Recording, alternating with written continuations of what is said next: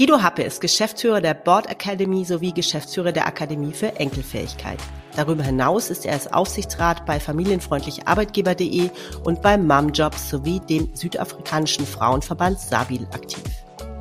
Wir sprechen heute im Podcast darüber, was Enkelfähigkeit für ihn bedeutet, wie er sich dafür einsetzt und was das Ganze mit Karriere in Teilzeit zu tun hat. Hallo Guido, schön, dass du da bist. Hallo Johanna, danke schön für die Einladung. Ich freue mich sehr. Ja, sehr gerne. Wir äh, ja schleichen quasi ja schon länger so ein bisschen umeinander rum, beginnen uns auf LinkedIn, haben auch über Momjobs und Arbeitgeber.de, also Jana Berger gemeinsam Kontakte und ich freue mich sehr, dass wir jetzt heute endlich persönlich ins Gespräch gehen können. Ja, klasse. Ja, Guido, ich habe es schon im, im Intro erzählt, ähm, das Thema Enkelfähigkeit ist was, was dich sehr beschäftigt. Du hast auch ähm, ein Unternehmen äh, dazu äh, gegründet, nämlich die Akademie für Enkelfähigkeit. Und ja, ich würde zum Einstieg gerne mal wissen, was bedeutet denn Enkelfähigkeit überhaupt für dich?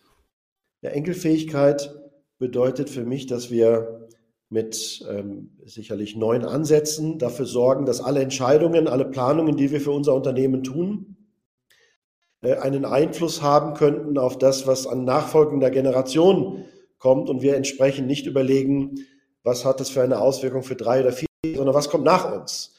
Ähm, was kommt nach uns als Geschäftsführende, was kommt nach uns als Beirätinnen oder Aufsichtsrätinnen, dass wir über die Grenzen hinausschauen und das gesamte Ökosystem mit einbeziehen und eben dadurch nicht mehr auf eine bestimmte Zeit, sondern über eine Zeit, also Unendlichkeit versuchen zu planen, damit das Unternehmen wirklich für die übernächsten Generationen noch. Hm, ja, super, super wichtiges Thema. Also in der ganzen ähm, Nachhaltigkeitsdiskussion geht es ja genau darum zu gucken, okay, wie können wir dafür äh, sorgen, dass es die Welt noch gibt für unsere Kinder und Enkelkinder. So verstehe ich jetzt auch diesen Gedanken. Ja, jetzt hast du schon gesagt, so Beirats, Aufsichtsrat, Tätigkeit. Aber bevor wir so ein bisschen näher drauf gucken, was bedeutet das dann konkret für Unternehmen, würde ich gerne wissen, bist, wie bist du denn überhaupt zum Thema gekommen? Ist ja auch nicht selbstverständlich. Ja, zum Thema Enkelfähigkeit bin ich gekommen, erstmal gar nicht zu dem Begriff, sondern zu dem Thema. Äh, die Gedanken, die mich seit, seitdem ich die Board Academy jetzt seit 13 Jahren ähm, leite und aufbaue, im Bereich Gremienarbeit, da ist immer die Frage, wie entscheiden wir überhaupt? Wie planen wir? Wen beziehen wir ein und für wen planen wir? Und äh, wir stellen alle fest, dass wir sehr für uns kurzfristig planen, wir aber wenig darauf achten, was um uns herum ist. Und da ist es auch egal, ob du, ob du Kinder hast oder nicht Kinder hast, sondern auch dein Bäcker, dein Autohaus, dein Ökosystem haben Kinder, Neffen, Nichten. Ähm, und da müssen wir sicherlich mehr drauf, drauf achten und habe dann die, mir die Frage gestellt, wie können wir Teil dieser Lösung sein, auch als Akademie, als Netzwerk, aber auch als Beratungsunternehmen. Und dann kam in Gesprächen und in der Zusammenarbeit mit der Firma Haniel das Thema enkelfähig hoch, weil Haniel sich seit langer Zeit mit dem Thema enkelfähig, was seinerseits mal von Frau Unterberg erfunden wurde als Begrifflichkeit, mhm. vor fast 20 Jahren beschäftigt. Und wir haben das Thema weitergesponnen.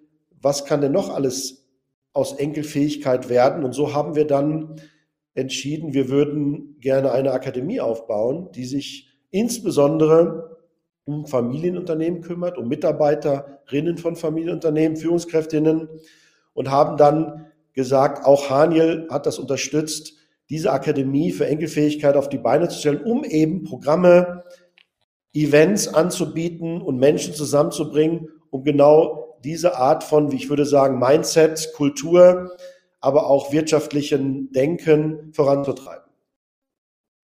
Jetzt hast du so erzählt, dass du dich einfach äh, über die letzten Jahre und Jahrzehnte mit dieser Frage beschäftigt ähm, hast. Gab es auch einen persönlichen äh, Trigger oder Auslöser für diese Gedanken?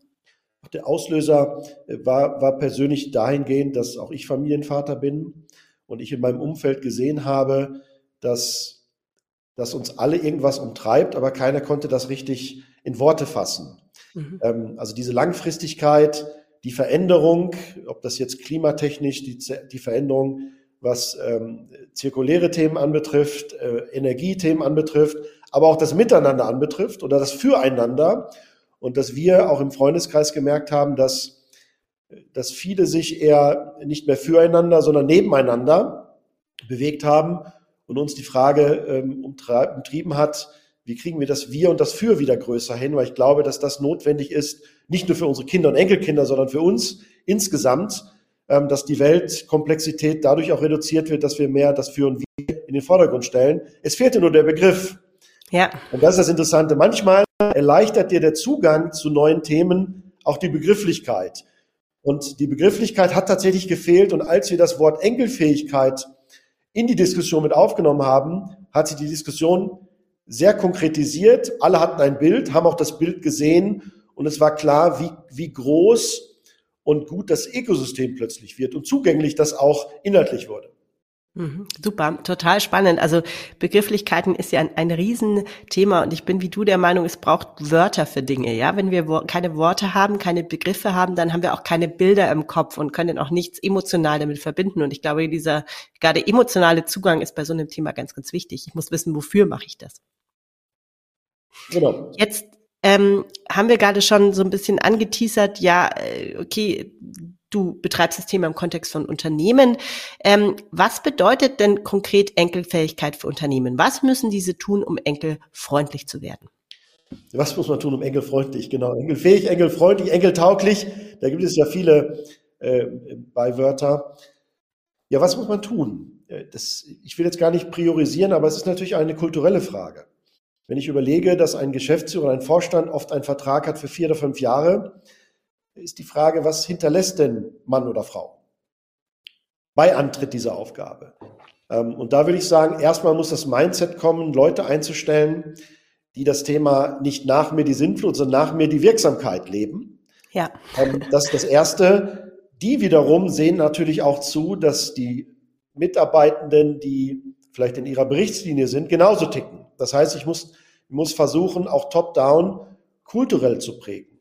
Ähm, ich muss aber auch hingehen in das Produktmanagement und die Frage stellen, ist das Produkt, was wir hier gerade entwickeln wollen, das Produkt, was wir vertreiben wollen, ist das überhaupt enkelfähig in der Richtung? Erfüllt es kulturell, erfüllt es vielleicht auch äh, den wirtschaftlichen Erfolg über Nachhaltigkeit? Ist das gut? Hilft das der Gesellschaft? Oder aber, jetzt komme ich zu dem sehr krassen Punkt, wenn wir ein Produkt entwickeln, wo wir wissen, dass es energetisch, prozessual, klimapolitisch, sozial schädlich sein wird für wen auch immer, dass wir das dann nicht tun. Also die Überzeugung, mhm. wirklich reflektiert auf unsere Protect, äh, Produkt- und Prozesse zu schauen, sagen, ist es gut oder ist es nicht gut. Was nicht gut ist, einfach nicht zu tun. Und ja, und das dritte ist dann, uns darum kümmern, mit wem wollen wir Geschäfte machen und wie gehen wir mit unseren Zulieferern, Partnern, freiberuflichen ähm, Unternehmen um. Das gilt natürlich für uns alle, dass wir dieses Mindset auch versuchen zu übertragen auf das Umfeld, was entweder uns äh, hilft oder aber wo wir Zulieferer sind. Mhm. Ja, spannend. Also jetzt habe ich drei Punkte gehört. Das erste ist das Thema Kultur, Führungskultur. Das zweite Thema ist das Thema Produkte. Und das dritte Thema ist das Thema Lieferantenmanagement, mal ganz grob gesagt, so in meinem Verständnis. Ähm, zu dem ersten Punkt habe ich eine Frage. Und zwar, also ich bin total bei dir. Ich glaube, wir brauchen Vorbilder ganz, ganz oben in den Unternehmen, die diese Haltung leben und das Ganze dann eben auch nach unten, wie du es gesagt hast, vorleben. Meine Frage an dich, wie funktioniert das? Also die, die große Frage, die ich mir da immer stelle, ist, ähm, reicht ein bloßes Vorleben oder muss sich das Ganze nicht auch in den Zielgrößen oder Zielvorgaben beispielsweise widerspiegeln, die dann wiederum für die Bewertung oder für die Boni oder für was immer auch im Management ziehen? Das ist eine, eine super Frage. Das trifft nämlich auch den Kern. Es reicht ja nicht zu sagen, wir wollen das jetzt alles anders machen, sondern wir müssen uns auch die Frage stellen, passen unsere, unsere KPIs? Wonach messen wir Erfolg, Misserfolg? Was sind unsere Ziele? Was sind unsere Annahmen? Ganz wichtiges Thema. Das Annahmenmanagement kommt oft zu kurz, auch die Kommunikation dessen. Und natürlich auch, wie wollen wir in Zukunft vergüten? Wie wollen wir bonifizieren? Wie wollen wir variabilisieren? Und das muss man alles ändern. Aber ich komme nochmal auf den ersten Teil deiner Frage zurück. Ist das denn so leicht? Aus meiner Sicht ja. Wenn du privat Geschäftsführende, Vorständinnen, Führungskräfte fragst, wie seht ihr das denn? Dann ist allen gleich klar, selbstverständlich müssen wir anders arbeiten. Das geht so nicht mehr weiter. Und allen ist auch klar, worum es geht. Und wenn man das Wort Enkelfähigkeit in den, in den Raum stellt, das Thema Wording und Bild, haben alle das Bild und auch die, das Wollen, wir müssen was ändern. Und ja, man kann anders arbeiten und damit kann man vielleicht sogar noch erfolgreicher sein. Es geht ja nicht um, um darum, auf etwas zu verzichten, sondern Erfolgsmaximierung durch, ich würde das jetzt mal ähm, smarten Umsatz nennen und nicht mhm. ähm, rein, rein finanziellen Umsatz. Denn smarter Umsatz ist mehr als finanzieller Umsatz. Auch die Gesellschaft wird Dinge zurückspiegeln im positiven Bumerang, wenn ich vernünftige Produkte, nachhaltige und glaubwürdig nachhaltige und damit auch nachhaltbare Unternehmensführung an den Tag lege.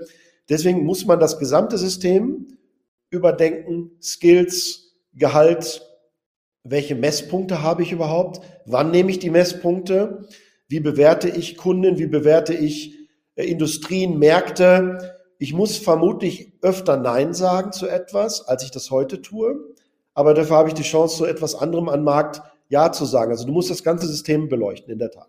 Hm, ja, also super interessant. da würde ich jetzt gerne noch näher reinfragen, aber ich glaube, ich würde gerne mal so ein bisschen noch gucken auf, du bist jetzt in der Rolle ja Aufsichtsrat, Investor, äh, Investor unterwegs. Was können Aufsichtsräte und InvestorInnen denn zu dieser Veränderung konkret beitragen? Was ist deren Rolle an der Stelle? Na gut, ich fange mal mit, dem, mit, dem, mit den Investoren an. Die Investoren können natürlich für sich entscheiden, wo sie, wohin sie investieren. Also ist denn, und zwar nicht nur was den Unternehmenszweck anbetrifft, sondern auch die Teams.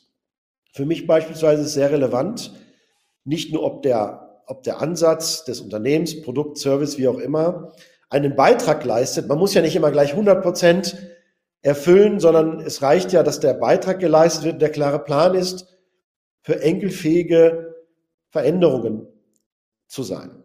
Das reicht nicht. Es muss auch beleuchtet werden, das tue ich auch, lebt das Team denn, und zwar nicht nur beruflich in, in den Büroräumlichkeiten, sondern auch privat, dieses Konzept?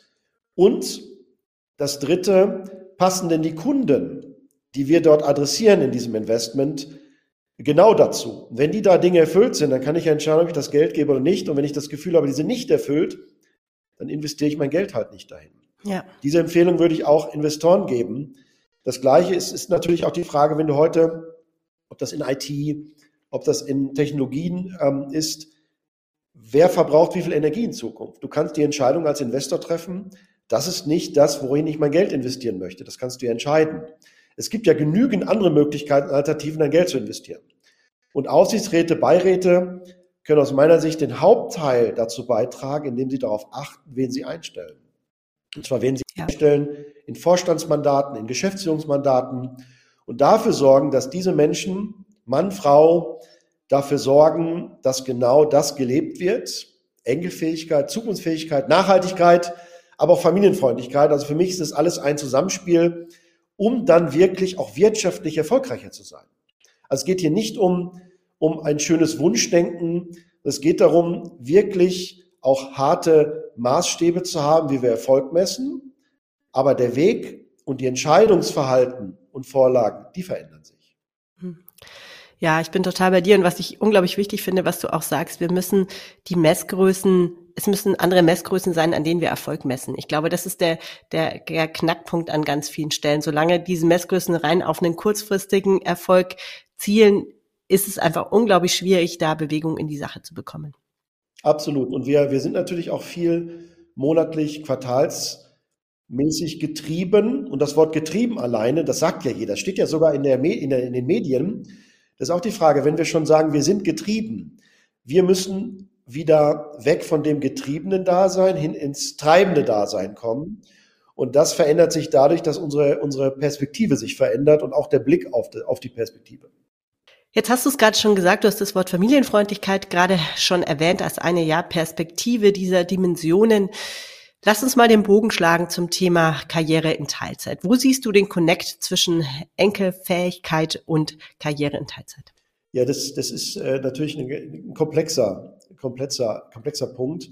Einerseits verändern wir gerade unsere, unsere Hierarchien und die werden auch sinnvollerweise, das ist aber überfällig, von dem Vertikalen mehr ins Horizontale gehen. Also wir werden breiter, hat auch damit zu tun, dass die Menschen weniger zusammenkommen.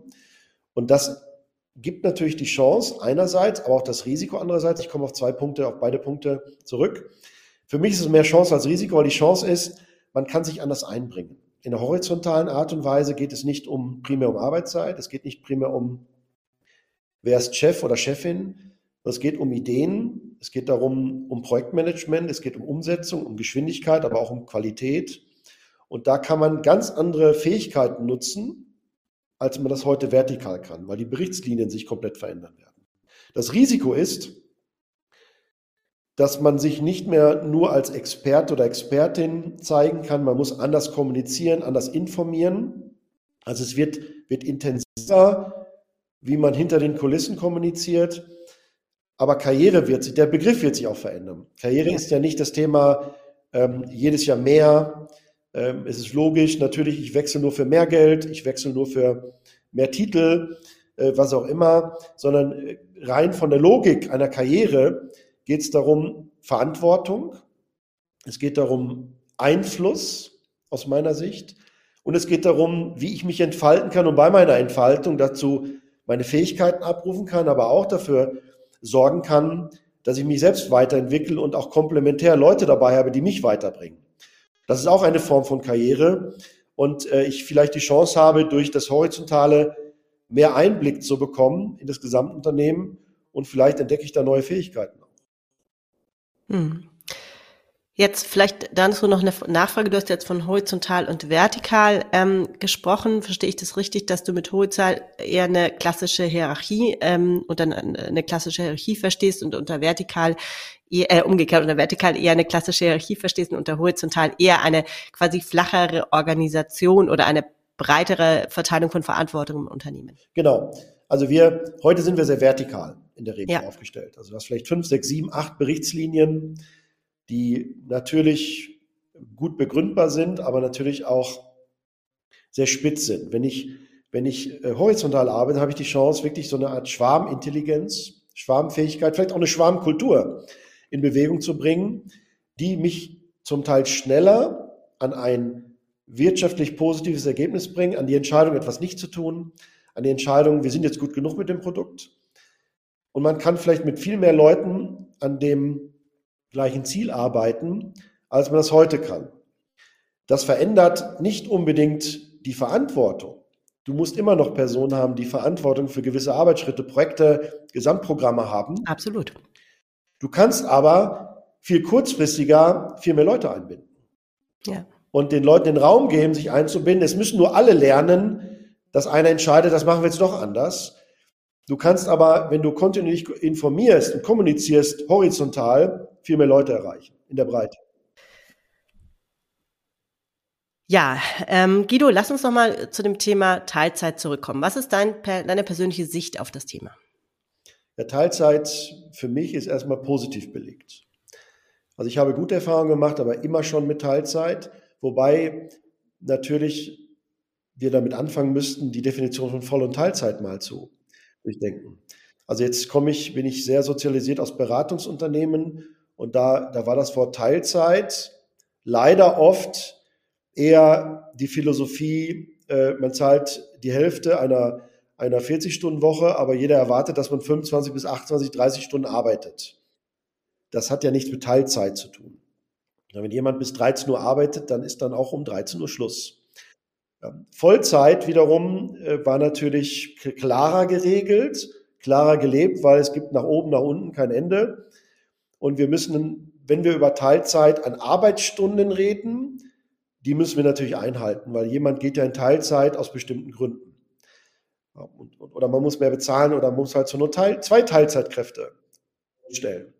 Ähm, gleichzeitig muss man natürlich auch drauf schauen, was für eine Bedeutung hat Teilzeit auf die eigene Entwicklung, auf das Eingebundensein im Unternehmen, was früher vor der sehr freien Präsenzmöglichkeit ein bisschen einfacher war, weil die Anwesenheiten waren sehr klar definiert. Jeder wusste sie auch. Heute koppeln wir Teilzeit, also Stunden, die, die klar eingegrenzt sind, mit sehr viel loserer Projektarbeit, ohne Präsenz. Das heißt, ich muss heutzutage die Teilzeit noch schlauer einbinden und die Teilzeitmitarbeiterinnen äh, noch besser einbinden, weil natürlich in dieser fehlenden Präsenz viel mehr mal kurz per Video oder es sind viel mehr Leute dabei. Das muss natürlich angepasst sein an die Arbeitszeiten derjenigen, äh, die auch in Teilzeit aktiv sind. Ja, spannend, was du sagst, weil, also was ich da so raushöre, ist, dass das Thema Sichtbarkeit eine große Herausforderung ist in Teilzeit. Und das sehe ich auch. Also dadurch, dass ich, wie du sagst, eben in reduzierter Arbeitszeit unterwegs bist, ist es ja so, dass äh, die meisten Teilzeitkräfte fokussieren sich Wahnsinn auf ihren Job. Ja, die machen in den paar Stunden oder in den Stunden, die sie da sind, erledigen sie unglaublich viel. Und was oft hinten runterfällt, ist das Thema Sichtbarkeit und Netzwerken im Unternehmen. Ja, Sichtbarkeit und Netzwerke, auch für mich jetzt mal zunächst mal zwei verschiedene Dinge. Ähm, die, die äh, Vernetzung im Unternehmen, die muss man dann schaffen, abseits von den Projekten. Mhm. Oder aber auch mal teilnehmen an Gesprächen, die einen nur zum Teil berühren oder vielleicht erst später berühren. Bei der Sichtbarkeit, da ist die Frage der Sichtbarkeit, was will ich zeigen? Möchte ich zeigen, dass ich da bin? Möchte ich zeigen, dass ich eine tolle Arbeit gemacht habe? Möchte ich meine Ideen zeigen? Wem möchte ich sie zeigen? Ja. Also ich muss mir einen ganz anderen Plan machen, was Sichtbarkeit für mich bedeutet, was das Ziel meiner Sichtbarkeit ist und wo meine Sichtbarkeit anderen hilft. Ähm, und das ist sicherlich etwas, wo, wo ich aber glaube, dass auch Teilzeit und Sichtbarkeit eine größere Effizienz haben kann. Ich werde in der Teilzeit, so kenne ich das auch von meinen Teams, die sind in der Teilzeit zum Teil effektiver als wir in Vollzeit, jetzt mal im Verhältnis gesehen weil wir sehr klaren Fokus haben. Gleichzeitig muss man aber als Vorgesetzter aufpassen, dass eben nicht nur immer Fulltime in der Teilzeit darauf geachtet ist, das Projekt muss perfekt laufen, ja. sondern alles, was das Sozialgefüge, das Eingebettetsein, das muss dazukommen. Da muss ich aber drauf achten. Ja. Und dann kann ich ja sagen, ähm, jetzt lass uns auch mal die Zeit anders verbringen. Also unsere Zeitaufteilung und Einteilung muss anders sein. Jetzt muss man natürlich auch sagen, dass äh, wir viel zu viele Leute mit viel zu viel Arbeit auf 120 Prozent, der Witz kommt ja immer, ich bin schon bei 120 Prozent, was ja, ja gar nicht geht. Ähm, das heißt, wir müssen auch wieder Normalisierung haben in der Menge der Projektarbeiten, die man Personen zumutet. Wenn wir das schaffen, können wir auch Raum und Zeit schaffen, wieder für Gespräche, Sozialisierung, Einbettung, Vernetzung. Ich sehe zum Beispiel so, das sage ich auch meinem Team, nehmt euch jeden Tag mindestens eine halbe Stunde, um euch mit Menschen in oder extern zu vernetzen, mit denen ihr gerade nicht an dem Projekt arbeitet. Schaut, wo ihr Sichtbarkeit zeigen könnt, um Dinge zu erfahren aus dem Markt, auch wenn ihr nicht an einem Projekt dahin arbeitet, um, um sich auch aufzuschlauen und dran zu bleiben, im Gespräch zu bleiben. Ähm, das muss man auch strukturiert machen. Und ich sehe zum Beispiel zu, dass es alles strukturiert auch versuchen anzugehen. Super wichtiger Punkt, Guido, weil genau das beobachte ich auch. Die meisten Teilzeitkräfte, egal ob in Führungsrollen oder nicht, fokussieren sich zu 100 Prozent auf ihren Job und zwar auf den, auf den inhaltlichen Teil des Jobs, also aufs Projekt, so wie du es jetzt formuliert hast. Und diese, diese Bedeutung von Netzwerken und Sichtbarkeit, die ist, glaube ich, vielen Leuten gar nicht klar. Ich glaube, viele Menschen glauben immer noch, durch gute Arbeit komme ich weiter. Und ja, gute Arbeit ist wichtig, aber gute Arbeit allein reicht nicht. Absolut. Und am Ende geht es auch darum, ich muss auch so ein sympathisches Umfeld finden und kreieren. Ich muss selbst mit mir empathisch sein, dann kann ich auch empathisch sein, dann wird es sympathisch. und dadurch, glaube ich, kriegen wir eine ganz andere Erfolgsqualität auch in die, in die äh, Unternehmen, in die Teams rein. Aber ja, es ist komplex, aber an sich ist das eine Chance, weil ich habe jetzt auch die Möglichkeit, dadurch, was ich gerade beschrieben habe, mit jedem in den Dialog zu gehen ich muss wieder lernen, Fragen zu stellen. Ich muss mich interessieren. Ich muss auch ein tiefgründiges Interesse an Menschen haben, wenn ich, wenn ich so lebe. In Teil Vollzeit, ähm, auch remote. Und das macht aber das macht aber Chancen aus, das macht auch Spaß. Ja, und ich glaube, was damit auch einhergeht, jetzt zum, zum Thema ähm, ähm, Teilzeit, dass das Thema ähm, Verfügbarkeit, Anwesenheit ähm, nicht mehr die krasse vorherrschende Bedeutung hat, wie es heute vielleicht in dieser ähm, vertikalen oft hat.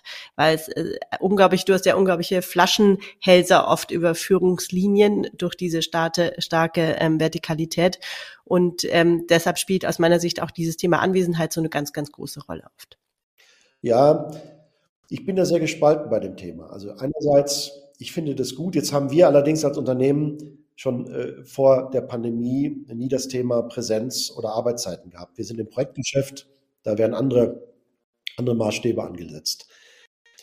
Wir haben aber auch einen Nachteil jetzt erlebt durch die, durch die zum Teil sehr schnell kommende fehlende Präsenz, dass sich viele, gerade jüngere Leute, auch gar nicht mehr zeigen können. Mhm. Man muss ja auch gesehen werden, wenn man sich zeigen will und umgekehrt. Und gleichzeitig das Thema Belonging, also dieses Zugehörigkeitsgefühl, ist auch zum Teil etwas verloren gegangen. Das muss man wieder hinkriegen. Es gibt aber die Chance, und mir geht es um das Homeoffice gar nicht darum, ob jemand jetzt am Strand liegen kann. Das ist überhaupt nicht das, was mich bewegt. Ähm, sondern es geht darum, wie kann ich insgesamt meine Arbeitszeit effizient nutzen. Ja. Das hat mit Fahrtwegen zu tun, das hat vielleicht auch mit Stress im Stau zu tun. Das sind ja nicht, äh, ich bin an einem Ort, wo ich Urlaub machen möchte. Darum geht es ja überhaupt gar nicht. Darum sollte es auch nicht gehen, weil dann, wenn wir das machen, wird das irgendwann umgekehrt, weil das die Unternehmen irgendwann nicht mehr zu schätzen wissen. Es geht darum, wie kann ich mich vielleicht auch flexibler fortbilden? Ja. Wie kann ich auch mal tatsächlich Dinge machen, die ich vorher gar nicht machen konnte, weil auch unsere Ämter sind jetzt nicht so familienfreundlich und arbeitszeitfreundlich, was unsere, unsere Amtsgänge anbetrifft. Das ist jetzt nur ein sehr ironisches Beispiel, aber doch ein ja. leider wahres Beispiel. Ja. Absolut. Ich bin auch kein Freund von dem, von dem Begriff Work-Life-Balance. Das impliziert immer, das eine ist was Schlechtes, das andere ist was Gutes, ja. was was ausbauen ja. soll. Ähm, deswegen finde ich auch da wieder bei, bei Wording, es geht darum, wie kann ich meine Fähigkeiten, wie kann ich meine Unterstützung im Unternehmen, in den Teams möglichst effizient gestalten und wie kann ich effektiv mich weiterentwickeln mit anderen, für andere, dass ich als Chance von andere Arbeitszeit, auch vielleicht die Frage, muss ich immer Vollzeit arbeiten, kann ich nicht auch Teilzeit arbeiten? Was ist überhaupt Voll- und Teilzeit? Ja, Verändert total. sich auch das, die Definition von dem Wort Voll und Teil? Auch das sind Fragen, die uns da bewegen. Aber ich denke, es gibt da keine, keine gültige Antwort, denn es verändert natürlich auch den, den Kontakt im Unternehmen. Ähm, es ähm, müssen Führungskräfte neu lernen zu führen. Ja, wir haben natürlich auch ein, ein, ein Risiko. Befindlichkeiten können nicht mehr so besprochen werden, weil du kannst vor sieben Leuten ja nicht fragen, so Johanna, wie geht's denn? Du sagst, oh, mir geht's ganz schlecht. Das ist ja nichts, was die ganze Runde betrifft. Das heißt, man muss wieder Formate finden, wo man miteinander auch Dinge bespricht, die persönlich sind. Wir wissen auch viel zu wenig übereinander und voneinander. Auch das müssen wir wieder lernen hinzubekommen. Weil nur so geht ein großes Wir. Hm. Ja, nur so gut geht ein großes Wir. Guido, das ist, glaube ich, ein Satz, den würde ich gerne so stehen lassen. Der gefällt mir sehr, sehr gut. Ich danke dir ganz herzlich für das Gespräch und wünsche dir alles Gute. Dankeschön, Johanna.